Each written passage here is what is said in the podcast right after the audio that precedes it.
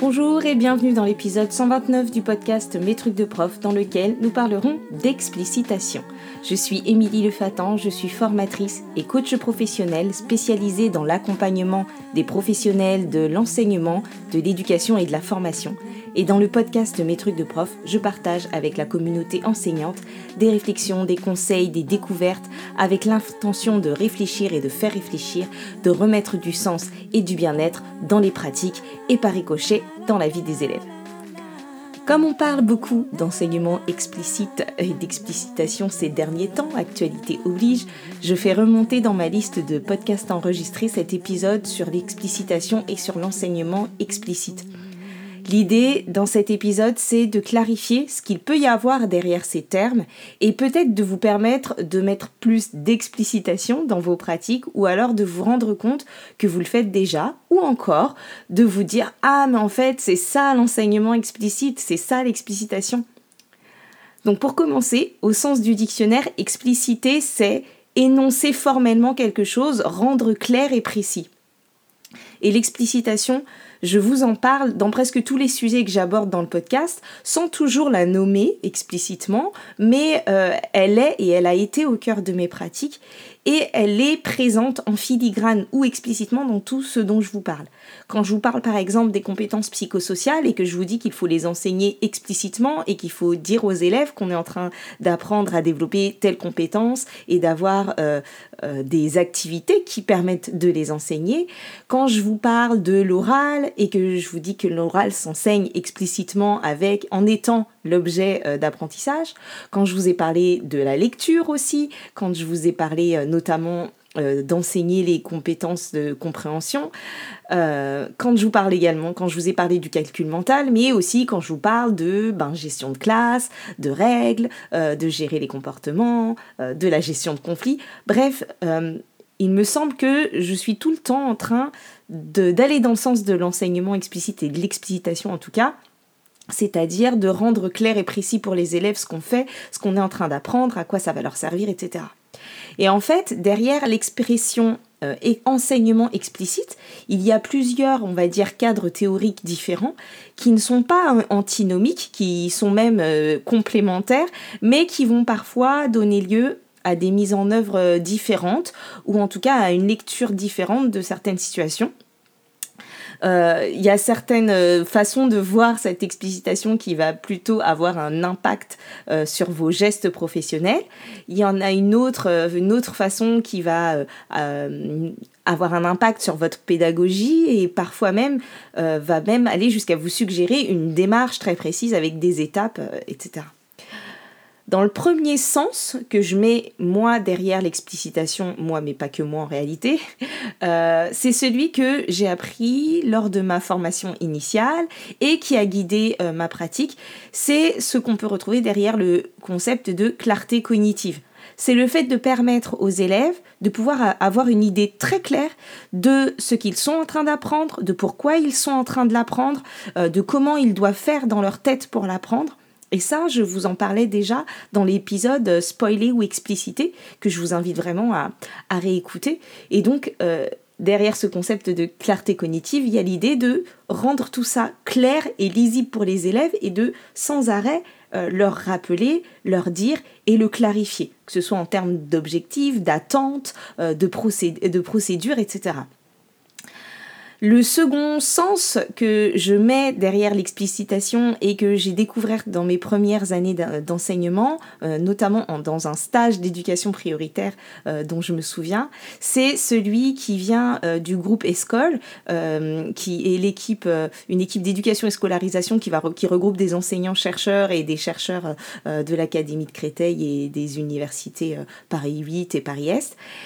et donc euh, qui a travaillé sur euh, l'explicitation, notamment dans le cadre des recherches sur les luttes contre les inégalités scolaires, euh, dans le cadre de l'éducation prioritaire, et donc qui dit que l'explicitation, elle va contribuer à lutter contre les inégalités scolaires. Et donc là, l'idée, c'est que expliciter, c'est rendre clair ce qu'on fait et pourquoi on le fait. C'est aussi mettre du sens sur les apprentissages. Euh, c'est rendre les intentions euh, de,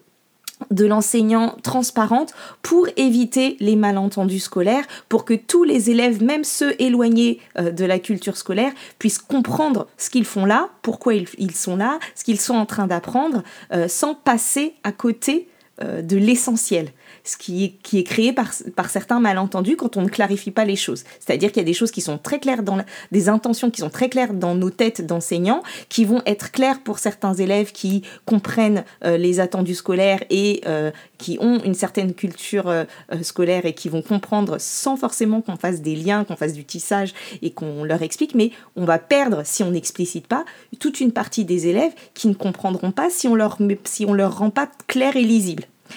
Et donc, euh, l'idée, c'est aussi de, ne pas avoir que des élèves qui font ce qu'on leur dit de faire, mais d'avoir aussi des élèves qui comprennent ce qu'ils font, qui comprennent pourquoi ils le font, à quoi ça sert, quand est-ce qu'ils pourront s'en resservir, euh, et de quelles compétences ils disposent déjà, quels transferts ils peuvent faire ben, d'une séance à l'autre et d'une compétence à l'autre, etc. Donc depuis quelques années déjà, dans cette idée, euh, on trouve en première priorité du référentiel de l'éducation prioritaire le principe suivant qui est enseigner plus explicitement les compétences que l'école requiert pour assurer la maîtrise du socle commun. Et donc ça, c'est vraiment euh, directement nous dire que ben il faut expliciter il faut rendre explicite l'école les compétences euh, les mots de l'école comment on fonctionne euh, qu'est-ce qu'on attend des élèves comment ils peuvent faire pour réussir c'est aussi dans ce sens que va euh, Roland Guagou quand il parle d'explicitation dans ses cinq focales pour analyser les pratiques d'enseignement. Et c'est également euh, dans ce sens, en accord avec euh, ces principes d'explicitation, qu'avec Sylvie Seb, ils ont construit leur méthode de compréhension, Naramus, lecteur Rhino Lectorinet, lecteur Lectrix, etc., où vraiment chaque compétence et de, compréhension, chaque stratégie de compréhension est vraiment sous-découpée et enseignée explicitement euh, l'une après l'autre. Et donc, à chaque fois que vous essayez de découper une compétence en plein de petites compétences, toutes petites, pour les enseigner à vos élèves, eh bien, vous vous inscrivez euh, dans ce principe, mais il faut évidemment vous assurer que euh, les élèves aient le même niveau de clarté que vous et qu'ils sachent ce qu'ils sont en train d'apprendre, qu'ils sachent à quoi ça leur sert. Et au final, euh, être explicite quand on enseigne, c'est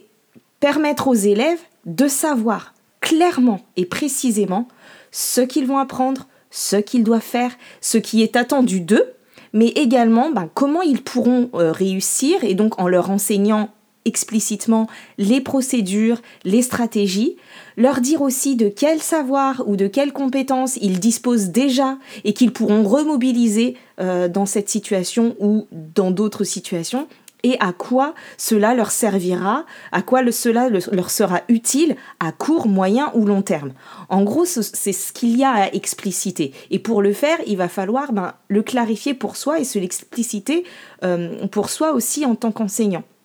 Ça va requérir donc la, compétence chez l'enseignant à pouvoir aller sous-découper euh, chaque grosse compétence en plein de petites compétences, essayer d'entrer dans une réflexion euh, euh, métacognitive pour essayer de comprendre, ben, si je veux amener mes élèves à faire ça, il va falloir que je leur apprenne d'abord à faire ça, puis ça, puis ça, puis ça, puis ça, pour pouvoir vraiment tout découper, parfois prendre conscience aussi de nos propres gestes et de nos propres procédures. Donc il y a tout un tas de choses quand on veut être explicite, il suffit pas juste de dire aux élèves euh, l'objectif de, des programmes en début de séance, ça va pas leur rendre forcément clair les choses. Il faut s'assurer qu'ils puissent le comprendre et qu'ils puissent avoir euh, ben, ce niveau de clarté-là. Et puis derrière l'expression euh, enseignement explicite, un peu comme un bloc, il y a aussi, quand on évoque ça, une démarche d'apprentissage au sens où l'entend par exemple Steve Bissonnette, qui va correspondre à de l'instruction directe, euh, et qui va être une démarche euh, présentée sous forme d'étapes. Évidemment, vous allez voir qu'on retrouve dans ces étapes-là les principes que j'ai évoqués précédemment, mais là vraiment, euh, derrière cette expression figée de enseignement explicite, il y a cette idée de suivre ces étapes un peu comme une préconisation. Et donc, ces étapes, elles sont les suivantes, c'est que 1 il faut dire les objectifs d'apprentissage et les intentions de l'enseignant. Deux, il va falloir c'est modeler, c'est la phase qu'on appelle modelage, au sens de modèle et donc de montrer aux élèves euh, les procédures en explicitant vraiment à voix haute les raisonnements, les processus mentaux. Donc là, dans cette phase de modelage, l'idée c'est de rendre les procédures très explicites pour les élèves. La troisième phase, c'est une phase de pratique guidée où les élèves vont essayer de manière accompagnée par l'enseignant en verbalisant leurs procédures, vont essayer soit de mettre en place de nouvelles procédures, euh, d'appliquer peut-être celles qu'on leur aura données ou d'en découvrir d'autres, en tout cas de manière très explicite. Et dans cette phase, le rôle de l'enseignant va être très actif puisqu'il va aller euh, questionner ce que font les élèves, verbaliser, leur donner du feedback pour qu'ils puissent se réajuster par rapport à ce qu'ils avaient produit et par rapport à ce qui est attendu. Quatrième étape, c'est la pratique autonome, où du coup là les élèves eh bien, vont pratiquer seuls, sans l'enseignant. En gros, c'est la phase de, réinvestissement ou la phase plutôt d'application. Et pour cela, ben, il est nécessaire, comme dans ce que je vous ai dit tout à l'heure, ben, de découper les apprentissages en compétences, exactement comme on découpe le processus de compréhension d'un texte pour enseigner les stratégies de lecture et de compréhension une à une. Et enfin, dernière euh, étape, c'est la phase de clôture explicite, toujours, où on va venir synthétiser euh, tout ce qu'on a appris, ce qu'il faut retenir, euh, des stratégies ou des procédures qu'on aura vues, et quelle sera l'étape suivante, ce qu'on va apprendre à faire ensuite, comment tout ça, ça va se compléter ce qui est intéressant dans cette présentation euh, sous forme de démarche en étapes, c'est que c'est facilitant pour s'approprier euh, cet enseignement explicite. Et euh, il y a plusieurs recherches qui montrent que cette façon d'enseigner est plus efficace, en tout cas à certains moments, a montré plus d'efficacité sur les cohortes étudiées. Ça ne signifie pas que ce soit la seule façon valable d'enseigner et qu'il ne faille faire que ça. Ça aide juste à savoir qu'il y a des moments où c'est vraiment utile, notamment quand on découvre des notions. Et ça fait vraiment partie des modalités qu'on doit avoir euh, dans notre mallette d'enseignant et qu'on doit euh, user de manière assez régulière, euh, notamment quand les élèves ne sont pas encore dans la maîtrise de ces compétences-là. Ça n'empêche pas d'utiliser d'autres modalités de travail, d'autres démarches. Ça ne veut pas dire qu'on ne fait que ça, euh, parce que c'est l'ensemble de tout ce qu'on fera, de toutes ces situations-là, qui cette diversité euh, qui fera aussi la richesse de l'enseignement. Et il y a des fois où les élèves, ils ont besoin, une fois qu'ils ont découvert de manière explicite les notions, etc., et eh ben, ils auront besoin qu'on les mette face à des, des, tâches complexes, euh, des situations de, problèmes, des situations de recherche, qui vont leur permettre ben, de remobiliser toutes ces compétences qu'ils auront appris explicitement. Et on peut être aussi euh, explicite sur des tâches complexes.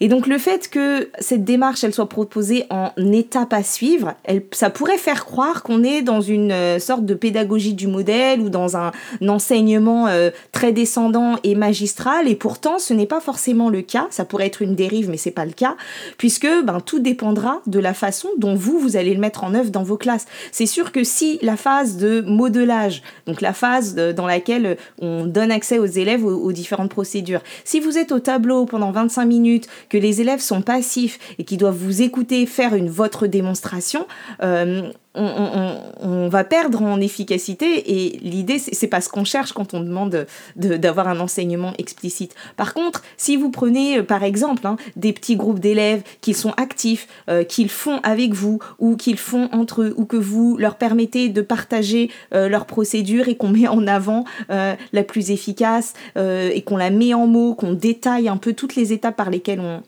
on passe, on décompose les choses, euh, comme par exemple euh, sur un atelier, dans un atelier sur le geste d'écriture en maternelle, eh bien là la démarche elle est tout autre. Donc on est toujours dans cette idée de euh, on annonce clairement les objectifs, on montre les procédures, ensuite on permet d'avoir une pratique guidée puis une pratique autonome et on évalue. Mais par contre la manière dont vous allez le mettre en œuvre, les modalités que vous allez choisir pour ça feront tout, changeront, changeront euh, euh, le rendu de, cette démarche euh, et la rendront complètement différente. Je pense que c'est vraiment avoir comme une, démarche outil et que comme tous les outils, eh ben, en fonction de ce qu'on en fait, le résultat est plus ou moins probant. Et c'est pas parce qu'on va a une démarche en étape et qu'on la suit à on pense la suivre à la lettre qu'en fait on obtient le même résultat parce que effectivement on peut travestir euh, un outil, une démarche pour en faire quelque chose qui sort complètement des principes de base. Donc si on n'a pas en tête euh, les principes de base de l'explicitation, ce que je vous ai expliqué tout à l'heure, que l'idée c'est vraiment de rendre les choses claires pour les élèves et qu'ils mettre du sens et qu'ils sachent ce qu'ils sont en train de faire, et puis euh, sous-découper les stratégies, les, les, compétences en petites stratégies et procédures pour pouvoir les enseigner concrètement aux élèves, euh, c'est pas parce que vous suivrez les étapes que ça fonctionnera et que ce sera pour autant un enseignement explicite. Donc il y a vraiment cette nuance-là, je trouve, dont il faut prendre conscience, c'est-à-dire qu'il faut avoir les principes. Ensuite, on peut appliquer la démarche euh, telle qu'elle si on veut, mais si on n'a pas le fond de ce que c'est que l'explicitation, eh ben, ça fonctionnera pas d'appliquer juste une démarche en se disant étape 1, étape 2, étape 3. Et puis l'explicitation, euh, ça n'a rien de nouveau. Je vous ai dit, depuis euh, les années 90, le groupe Escole travaillait dessus. Euh, depuis quelques années, on, en parle aussi dans les programmes, c'est dans le référentiel de, l'éducation prioritaire. Et depuis quelques années, on la trouve aussi dans finalement les, les piliers de l'apprentissage de Stanislas Dehaene quand on parle d'engagement actif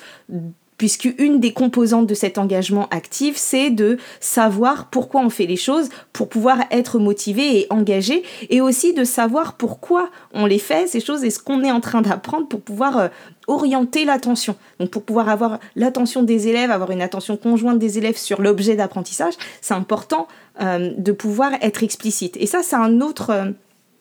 c'est un autre aspect de l'explicitation qui est intéressant, c'est que euh, quand je rends explicite l'objectif d'apprentissage, je permets aux élèves de se focaliser sur l'objet d'apprentissage.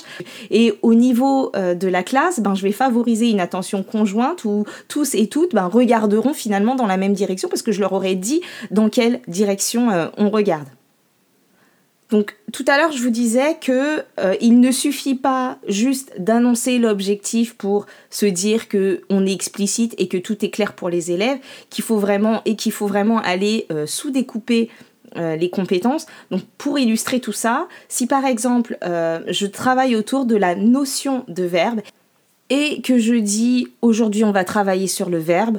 c'est un petit pas vers l'explicitation, mais c'est pas franchement explicite. Les élèves ne savent pas vraiment ce qu'ils vont, euh, ce qu'ils vont apprendre. On peut aller plus loin en leur précisant ce qu'on va apprendre à faire avec le verbe aujourd'hui. Est-ce qu'aujourd'hui on va apprendre à le repérer dans une phrase? Est-ce qu'on va savoir ce que c'est et qu'on saura reconnaître un verbe euh, parmi d'autres mots euh, En fait, vraiment d'aller pouvoir se dire, ok, c'est pas juste sur la notion, mais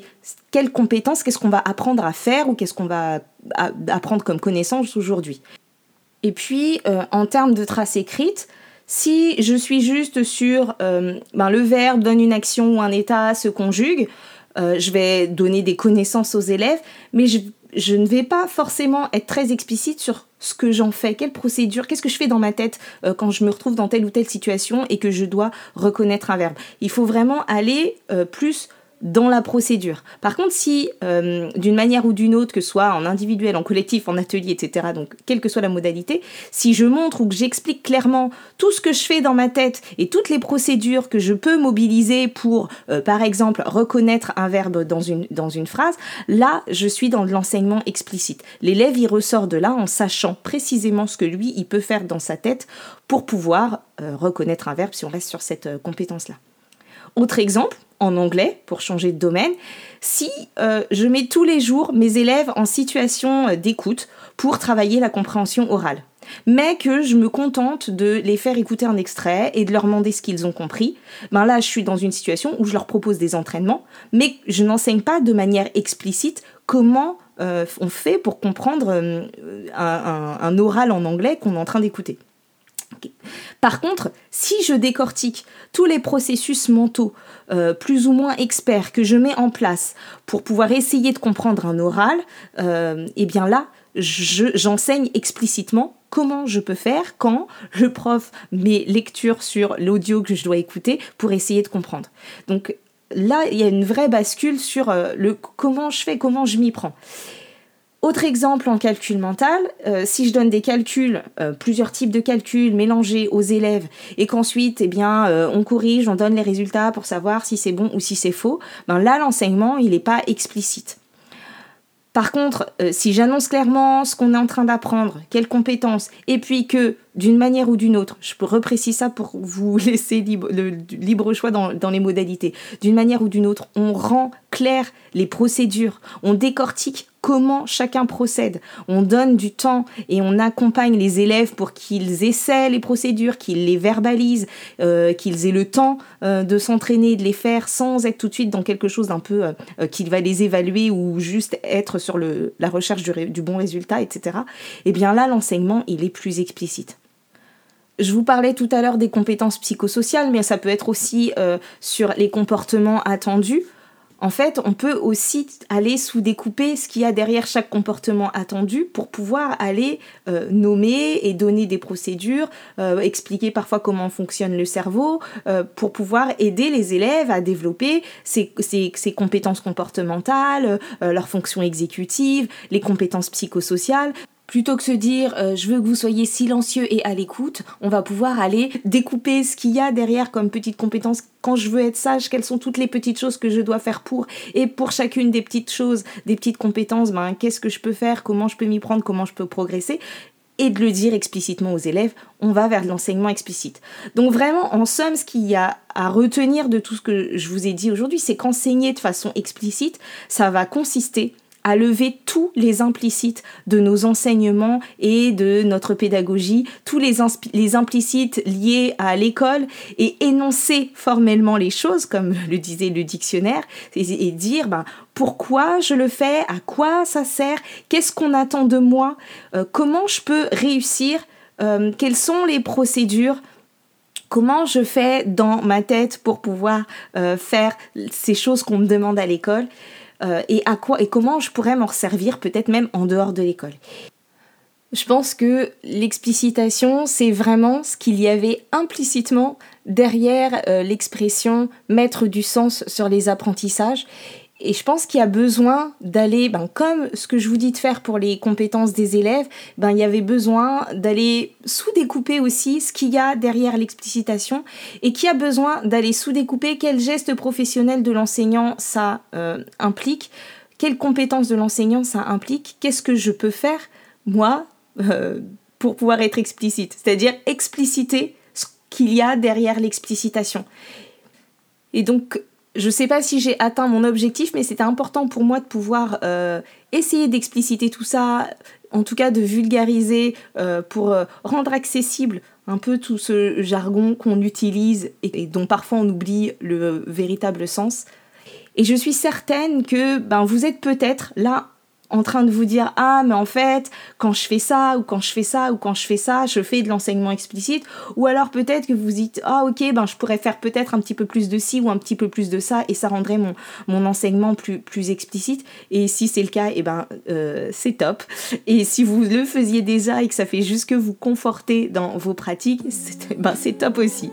Donc je vous mettrai en complément de cet épisode une petite cytographie euh, si vous avez envie d'aller euh, lire et creuser un peu euh, euh, le sujet. J'espère que cet épisode vous aura aidé à y voir plus clair sur l'explicitation, l'enseignement explicite et tout ce qu'on peut mettre derrière. Et je serai très friande d'avoir vos retours et vos questions. Si vous avez envie de travailler avec moi, que ce soit par le biais d'un coaching, d'un mentoring, d'une formation, d'un bilan de compétences, d'analyse de pratique, contactez-moi sur mestrucsdecoach.fr slash contact. Je vous retrouve bientôt pour un prochain épisode, sûrement en 2024. Et d'ici là, kiffez bien et prenez soin de vous. Bye bye